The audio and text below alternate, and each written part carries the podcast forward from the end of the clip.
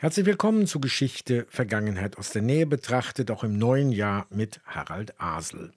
Irgendwer oder was wird immer 100. Genau genommen hat sich die Jubiläumsdichte in den letzten Jahren und Jahrzehnten explosionsartig vermehrt. Das ist kein Wunder. Aufmerksamkeit ist in der medialen Welt ein immer rareres Gut.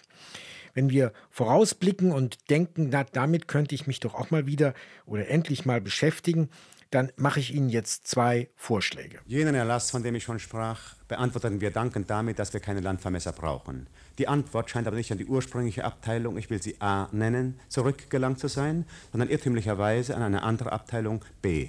Die Abteilung A blieb also ohne Antwort. Aber leider bekam auch B nicht unsere ganze Antwort. In der Abteilung B kam nur der Aktenumschlag an, ohne Inhalt. Es ist unklar, wo der eigentliche Akt verloren gegangen ist. Vor 100 Jahren, am 3. Juni, starb der Schriftsteller Franz Kafka. Hier ein Ausschnitt aus einer Theateradaption des Romans Das Schloss aus dem Berliner Hebbeltheater von 1953. In der Strafkolonie, der Prozess, die Verwandlung.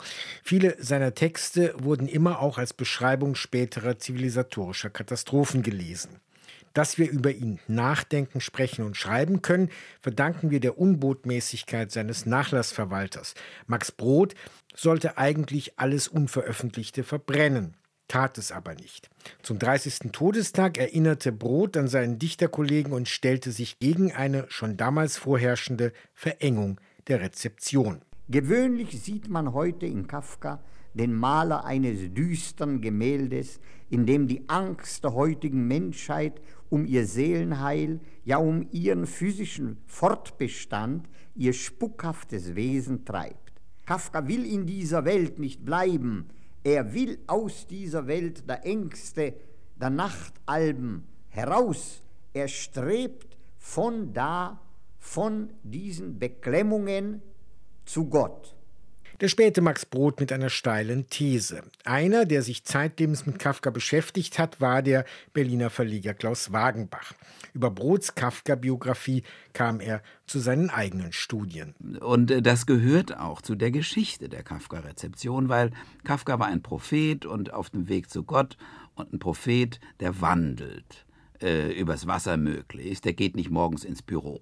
Der ging aber ins Büro, der, der Kafka, und das hat mich natürlich interessiert. Was war das für ein Büro? Was hat er da getan? Also so fing das langsam an. Im Mai 2024 wird das Videospiel Playing Kafka erscheinen, entwickelt unter anderem vom Goethe-Institut in Tschechien, das auch eine umfängliche Internetseite zum Dichter erstellt hat. Kafkas 100. Todestag ist der eine Jubilar des Jahres 2024, den ich vorstelle, ein Verfechter der eher düsteren Weltauffassung, hoffte der andere auf die erhellende Kraft des Selberdenkens. Am 22. April ist der 300. Geburtstag von Immanuel Kant. Homer und Euripides habe ich nie gekannt. Nur einen namens Eichendorf hat man mir genannt. Ich weiß zwar, wo der Nil entspringt und was die Weser kreuzt. Doch sehe ich jemand Wurzeln ziehen, hab ich mich nur geschneuzt. Ich hab kein Abitur, ich hab mittlere Reife. Kenn nichts von Hegel, Körner, Lessing oder Kant. Die Berliner Badentruppe Insterburg und Co. mit einem Stoßseufzer, der lange vor den PISA-Studien aufgenommen wurde, Mitte der 70er. Was damals noch das mangelnde Wissen gebrochener Bildungskarrieren war, würde heute vielleicht bis zum Bachelor reichen. Nach diesem Jahr wird aber der Satz weiß nichts von Kant nicht mehr so einfach zu halten sein. Der 300. Geburtstag des Philosophen wird begleitet von einem Großaufgebot an Büchern, Veranstaltungen und Ausstellungen. Die Berlin-Brandenburgische Akademie der Wissenschaften plant etwa einen Festakt und ein großes Symposion zur Bedeutung Kants heute. Sie hat aber auch in ihrem aktuellen Jahresmagazin befreundete Wissenschaftler weltweit gefragt, welche Relevanz hat Immanuel Kants Denken außerhalb Europas. Da kamen sehr differenzierte Antworten aus Afrika, Asien, Lateinamerika, die etwas anderes darstellen als manche Erregungswellen an Universitäten aus jüngster Zeit über den weißen alten Mann. Mit Kant gegen Kant denken, das wäre ja auch eine Herausforderung für dieses Jahr. Ansonsten teilt Kant das Schicksal vieler kanonisch gewordener Denker nämlich als Steinbruch für kluge Vergleiche zu dienen. Hier in der Abschlusspressekonferenz nach der Schlichtung zu Stuttgart 21, also der Frage, ob der dortige Hauptbahnhof unterirdisch gebaut werden soll oder nicht. Schlichter Heiner Geißler am 1. Dezember 2010. Die Schlichtung war daher auch moderne Aufklärung im besten Sinne von Immanuel Kant, nämlich die Menschen zu befähigen, sich aus, wie er sagte, unverschuldeter Unmündigkeit zu befreien und dadurch, so seine Formulierung, jederzeit selbstständig zu denken zu können. Das heißt, ein eigenes Urteil sich bilden zu können. Das Interessante in den Augen der Beteiligten und der Zuschauer war, dass die gesamte Argumentation beider Seiten offengelegt und Zusammenhänge dargestellt wurden.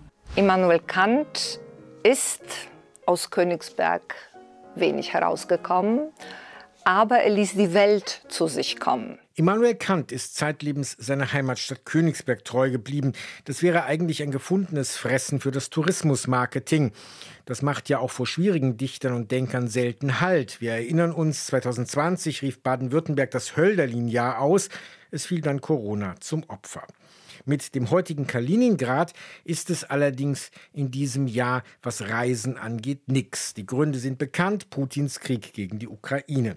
Beim letzten Kant-Jubiläum schienen die europäisch-russischen Beziehungen noch auf gutem Weg. Es wurde das deutsche Generalkonsulat eingeweiht und Bundesaußenminister Joschka Fischer legte Blumen am Grab Kants nieder. Man kann ihn auch das Zentralgestirn der Aufklärung äh, nennen, äh, weit äh, über Deutschland hinaus. Kant ist äh, für die moderne Philosophie, aber auch, äh, ich glaube, für das Verständnis von Recht und äh, Moral, für das Verständnis auch des Friedens gründend auf der Vernunft von großer Bedeutung. Weil Kaliningrad für die weltweite Kant-Gemeinde vermutlich verschlossen bleibt, wird die erste Dauerausstellung zu Kant in Deutschland in Lüneburg zum Reiseziel werden. Diese Ausstellung wird im April eröffnet werden und nun fragen sich alle, warum Lüneburg? Dort sitzt das Ostpreußische Landesmuseum, einst gegründet, weil sehr viele Flüchtlinge und Vertriebene aus Ostpreußen in Niedersachsen Zuflucht fanden. Nun ist es aber bis April noch eine Weile hin, da lohnt vorher ein Besuch in der Bundeskunsthalle in Bonn. Bis Mitte März die Ausstellung Immanuel Kant und die offenen Fragen. Kuratorin Agnieszka Lulinska sagt dazu in einem Video der Bundeskunsthalle. Bereits zu seinen Lebzeiten war Kant als der Weise von Königsberg hoch verehrt. Und seine Schriften, seine Schüler trugen seine Gedanken in die Welt. Er stammt aus einer ehrenwerten Handwerkerfamilie die aber großen Wert auf Bildung gelegt hat. Die Ausstellung in der Bundeskunsthalle in Bonn. Und Immanuel Kant, der sich ja immer schon ärgerte, weil ihn die schlecht spielende Militärkapelle vor seinem Haus beim Denken störte, der würde auch die Klavieruntermalung unter diesem Video abgelehnt haben. Wie auch immer, der Sohn eines Sattlermeisters wusste, dass der Mensch aus krummem Holz geschnitzt ist. Das bewahrte ihn vor dem übergroßen Optimismus der europäischen Aufklärung und vor der übergroßen Enttäuschung danach. Also sollten wir uns unseres eigenen Verstandes bedienen, vor allen Dingen aufpassen, dass es auch der eigene ist. Man muss ja nicht so weit gehen wie der Berliner Liedermacher Ulrich Roski, der schon auf seiner Erstlingsplatte den Titel Das ist mir ausgesprochen Wurst veröffentlicht. Für mich zählt nur ein einziger Philosoph. Das bin ich selbst, die anderen finde ich doof.